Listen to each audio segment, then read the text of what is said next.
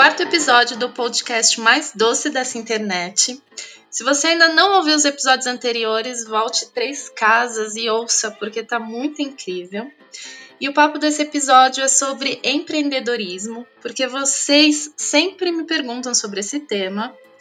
E então eu chamei para conversar comigo a minha mentora do Food Lab, Patrícia Abundanza. Tudo bem, Pati? que delícia! Adorei o convite. E vou adorar bater esse papo doce aqui com você. É um prazerzão poder conversar com você, compartilhar todo esse conhecimento que você tem sobre empreendedorismo, essa paixão, né, na verdade. Uhum. E eu queria começar primeiro um, sabendo um pouco mais sobre você, sobre a sua formação. Eu sei que você é formada em gastronomia e jornalismo, né? Uhum. Vou contar rapidinho, né? Porque senão a gente estoura o tempo do podcast. Mas eu me formei em jornalismo e gastronomia quase que ao mesmo tempo. Comecei fazendo jornalismo, mas eu sempre cozinhei desde menina. É, mas naquela época, né, que eu comecei a faculdade de gastronomia em 2001, não era nada glamorizado. Então, eu lembro quando eu contei para minha família, eles, gente, você tá louca que você vai largar o jornalismo? E daí levei as duas até o fim. Não me arrependo, porque adoro é, ter feito as duas faculdades. Então, essa é minha formação, assim. Fiz depois um curso de, falando em doces, porque eu era muito doceira, muito confeiteira. Eu fui fazer especialização em confeitaria no CIA, logo depois que eu terminei a faculdade. E ter, trabalhei com do, meu começo de carreira em gastronomia foi trabalhando com doce, bastante. E hoje você trabalha como palestrante do Food Lab, como mentora. Como que foi essa transição, assim, da confeitaria para o Food Lab? Então, foi vindo, na verdade, né? Porque eu tenho, enfim, acho que uns 15 anos de, de, empreende, né, de ser empreendedora aí na área de gastronomia. E eu comecei vendendo bolos, vendendo doces, pães de mel, enfim, fazer panetone no Natal é, montei a Dedo de Moça, minha empresa, minha primeira empresa ali, né, que existe até hoje, de conteúdo de culinária, né, a gente ensinava as pessoas a, a cozinhar através de conteúdo, é, e o Food Lab nasceu faz três anos, fez três anos agora, semana passada, é, e nasceu, assim, de uma vontade minha de me reinventar, eu já estava com a Dedo de Moça há bastante tempo, e, e apliquei a dedo de moça num processo de aceleração, né, numa, start, numa aceleradora de startups de gastronomia em Nova York, chama Foodex, e meio que sem, sem grandes expectativas, né, e enfim, daí a gente foi passando aí nas etapas do processo, a gente foi selecionado em 2015, e eu passei por um momento super rico lá, né, fui para Nova York, fiquei indo e voltando, que eu tenho as crianças, e quando voltei para o Brasil, né, tendo passado aí pela aceleração, eu cheguei cheia de ideias e, e entendendo o empreendedorismo de um jeito diferente, porque eu, eu sempre fui uma empreendedora muito intuitiva, né? Comecei ali, né, fiz jornalismo, gastronomia e fui aprendendo apanhando mesmo. É, e quando eu passei por esse processo, eu falei, gente, tem tanta coisa legal que a gente pode aplicar tantos conceitos, né, desse mundo meio startupeiro que a gente pode aplicar para o empreendedorismo de, de cozinha, que ainda é, é muito informal, né, de, o começo costuma ser muito informal, as pessoas às vezes começam a empreender na cozinha de casa, e voltei com essa vontade de transformar isso em algo maior, e daí nasceu o Food Lab, nasceu como um curso, né, a gente já teve vários, várias edições, e depois esse ano a gente deu um passo importante, que a gente fez o Summit, um evento bem maior, é, para 300 pessoas na Unibis Cultural. E agora estou desenhando vários desdobramentos e novos formatos. Você falou é, de como as pessoas em cozinha começam a empreender é, a maioria realmente ela começa a empreender sem nem saber muito bem o que está fazendo. Uhum. Você acha que isso é fatal? A pessoa ela tem que se preparar antes ou é nos tropeços que a gente vai descobrindo uh, como lidar com as coisas mais administrativas que, enfim, eu acho que quem trabalha com cozinha sabe zero de administração e isso é um erro. Uhum. Mas você acha que é fatal começar desse jeito intuitivo ou é melhor realmente se preparar? Olha, não acho que é fatal começar do jeito intuitivo. Eu acho que é fatal a gente ignorar que a gente precisa buscar o conhecimento, né? Esse conhecimento de negócios. É, então, eu acho que a gente pode ir se preparando, né, conforme a gente sente essa necessidade, os desafios vão surgindo, mas quanto mais preparado a gente tiver, é um fato, né, que a gente tem mais chances aí de ter sucesso nas nossas jornadas. É, eu acho, assim, vendo, trabalhando com esse público de gastronomia há alguns anos, eu vejo é, que tem também esse, essa ideia do conhecimento muito aplicado à culinária, né? Então, às vezes, a gente vê empreendedores, pequenos empreendedores, de confeitaria principalmente, que é um grande público que eu tenho, é, que vão lá, se especializam é, em doces, e daí vão fazer mais cursos de confeitaria, vão para fora do Brasil, e claro que isso é super importante, porque a gente está falando do produto, mas eu acho que a gente não pode negligenciar esse conhecimento empreendedor, né? Então, como que eu, né, apesar de artista, porque a gente também tem muito esse, né, esse perfil do artista, é, como que eu me capacito e aprendo a fazer uma planilha e aprendo a cobrar pelo meu produto, entendo como que eu posso comunicar, como que eu encontro os meus diferenciais. Então, eu acho que esse equilíbrio, né, de conhecimentos, o conhecimento produteiro, né, culinário, e esse conhecimento de negócios, é, principalmente para quem não tem um sócio, e mesmo quando tem, eu acho que também a relação desse sócio que só entende de negócio e o outro que só entende de cozinha, às vezes fica uma relação um pouco mais desgastante. Então, acho que é importante a gente ter esse conhecimento 360 e, claro, que aprofundar ali onde a gente precisa. Eu pedi para as pessoas lá no Instagram me, me mandarem algumas perguntas para eu compartilhar com você. A primeira pergunta é da Lari Flora e ela quer saber qual conhecimento é fundamental para começar a empreender. Olha, eu acho que não tem um só, né? Eu acho que, claro que quando a gente está falando do universo de cozinha, é, e se você é ali o único empreendedor do seu negócio, você precisa entender de cozinha, de fato, né? Se esse é o, o DNA aí, o coração do seu negócio, então claro que a gente precisa entender de cozinha, então acho que é quase que uma premissa é, para quem não tem sócios, né? Tô falando. Mas eu acho que a gente precisa. É, eu acho que o Canvas é uma ferramenta que a gente usa bastante, você conhece bem, né, Joyce? É, ele é uma ferramenta que te dá uma visão é, mais amplificada do seu negócio.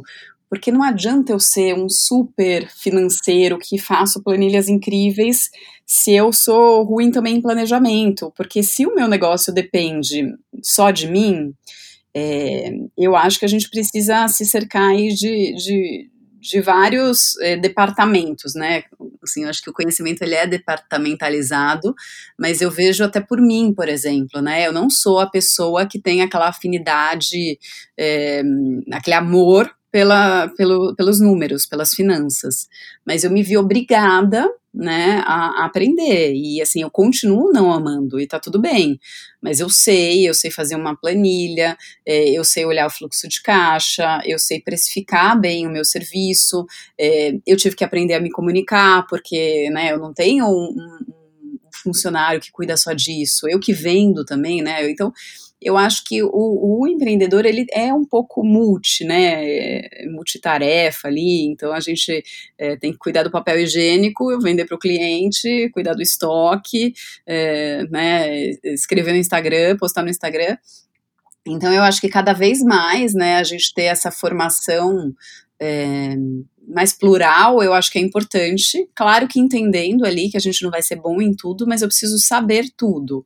É, e eu vou ali, de repente, focar a minha energia no que eu sou de fato bom e vou me cercar de pessoas, ou funcionários, ou parceiros, colaboradores, sócios, é, enfim, né, funcionários freela, enfim, é, que possam me ajudar. Eu, durante bastante tempo, tive uma pessoa que me ajudava no financeiro, eu tinha uma consultora que eu sentava uma vez por mês e ela me ajudava a fazer análises mais estratégicas do meu fluxo de caixa, da minha DRE, é, e eu fui aprendendo com ela. Hoje eu tenho a Lilian, que trabalha comigo há cinco anos, meu braço direito, minha sócia no estúdio DDM, que ela fica à frente disso, mas eu consigo conversar com ela de igual para igual. Eu acho que é, eu conversei há um tempo atrás com uma amiga minha e ela sempre. E, não foi só com essa minha amiga, já foi com coaches, com terapeutas, com um monte de gente que, que sempre falou assim para mim, Joyce, antes de tomar qualquer atitude na sua carreira, de ou empreender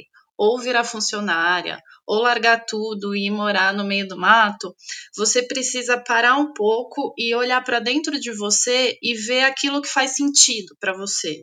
Uhum. É, no, na, naquela questão de ok, você gosta de ser uma confeiteira, você quer empreender, então para isso você vai suportar fazer todas as coisas que você não gosta. Uhum. Se a sua resposta for não, você pode ser uma confeiteira que vai trabalhar em uma confeitaria, em um restaurante, em uma fábrica, não sei. Uhum. Mas ela, ela sempre fala assim: a sua resposta sempre vai estar em eu vou superar as partes que eu não gosto, uhum. porque o meu amor e a minha vontade em fazer aquilo é muito maior. Uhum. É, e eu acho que isso é uma coisa que as pessoas elas pulam, elas pulam essa etapa em entender uh, a parte chata do negócio, né? Eu acho que hoje é, as pessoas elas acham que o segredo do sucesso está em ser dono, em ser empreendedor. Uhum. Uh, e, mas nem todo mundo nasceu para empreender, né? Eu vejo essa necessidade muito grande na confeitaria, né? As pessoas fazem doces em casa, elas querem vender para fora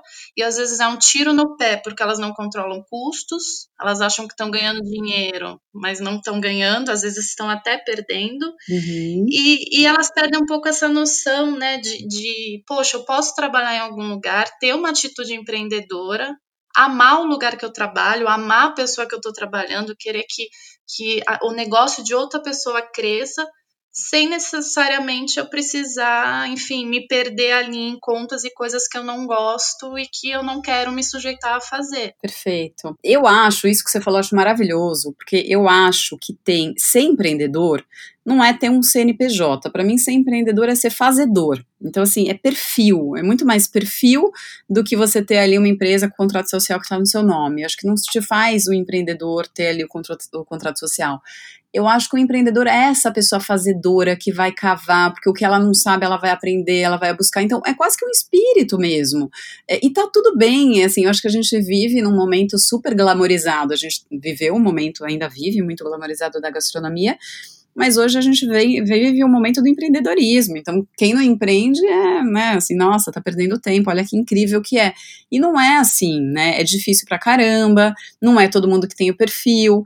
Então, eu acho que é importante ter esse autoconhecimento, né? Fazer essa análise para entender, eu tenho perfil para ir sozinho é, eventualmente? Não. Às vezes eu posso ser um super artista, acho que também tem esse, esses, esse, eu vejo bastante caso, é, que eu sou um super artista, muito talentoso, é, identifiquei que eu não tenho o perfil empreendedor, mas eu tenho, encontrei um sócio que me complementa nesse sentido. Então eu vou continuar sendo bom ali, né, no que eu sou como artista. Tô falando artista mais produteiro, né?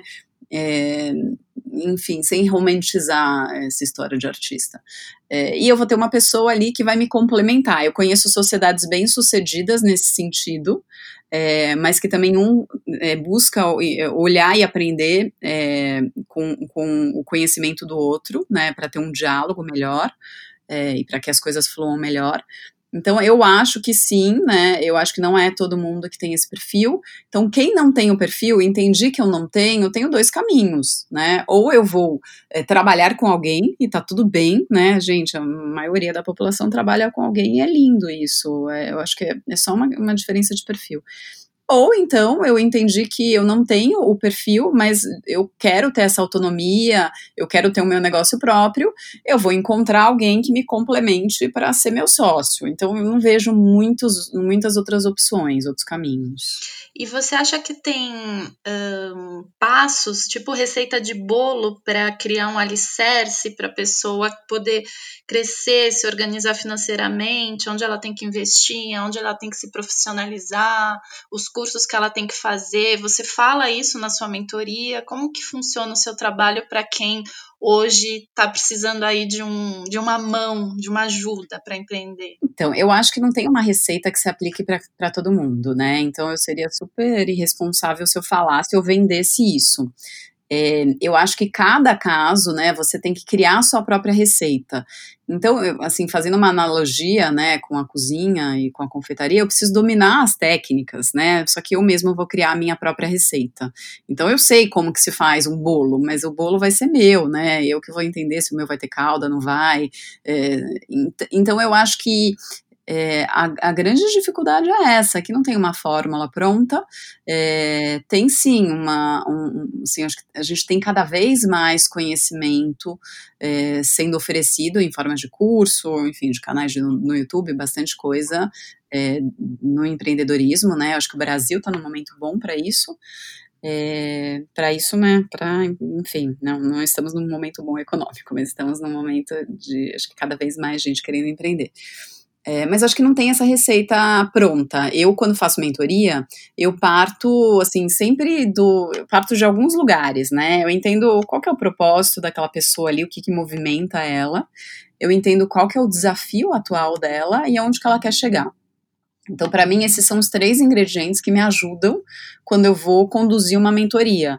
Eu preciso saber o que, que move essa pessoa, né? Não adianta eu sair é, é, fazendo suposições e, e, entender como que eu resolveria aquele problema. Eu preciso entender qual que é o melhor jeito daquela pessoa resolver o problema. É, entendo esse desafio, entendo onde a pessoa quer chegar, porque eu também não vou ficar só apagando incêndio, né?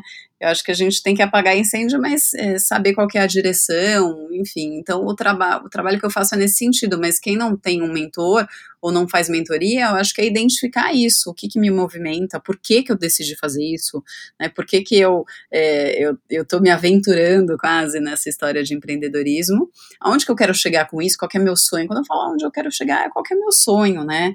O que, que eu quero dessa jornada. É, e qual é o meu desafio atual, o que, que eu preciso resolver hoje. E daí, a partir disso, a gente vai construindo aí um plano né, estratégico para entender qual que é o caminho a percorrer. E você acha que, bom, óbvio que precificação, saber quanto se gasta, colocar tudo isso numa planilha e ter controle de custos e tudo mais é super importante. E isso foi uma das perguntas que as pessoas mais me enviaram, tipo, como precificar, como colocar porcentagem de lucro, uhum. uh, enfim, como alavancar a carreira sem ter dinheiro. É, que mais tem aqui? Falar sobre controle, finanças, gastos, custos. Eu acho que as pessoas elas se preocupam muito inicialmente com isso. Uhum. E elas esquecem todos os passos anteriores. Então, assim, um conselho que você daria para quem, enfim, eu acho que dentro da confeitaria, a persona, é a persona que fala, Paty? A pessoa, assim, que.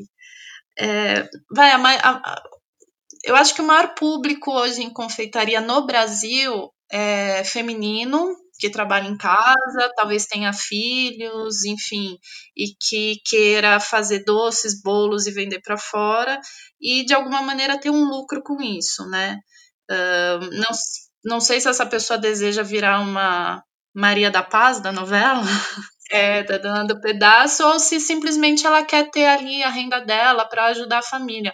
Mas essas pessoas elas se sentem muito perdidas, elas não sabem como chegar no cliente, elas não sabem, elas não sabem dar o primeiro passo. Qual que, enfim, poderia ser um, um pensamento para elas. Tipo, ah, antes de eu querer começar a vender bolo que eu faço em casa, eu precisaria fazer isso. Eu tenho uma, enfim, eu tenho uma opinião contundente e uma explicação meio longa. Você acha que dá tempo da gente falar aqui ou a gente abre um? Vamos para uma parte 2, então? Vamos, porque daí eu acho que tem bastante coisa para falar. Ah, então maravilha, adoro partes 2. Então, pessoal, finalizamos essa primeira parte da nossa conversa com a Paty. Vamos para a parte 2, então vocês fiquem ligados que esse podcast todas as. Não, todas as quinta-feiras não. Quinzenalmente, às quintas-feiras, está no ar em todas as plataformas de streaming. E a gente vai para a segunda parte. Eu vejo vocês no próximo episódio.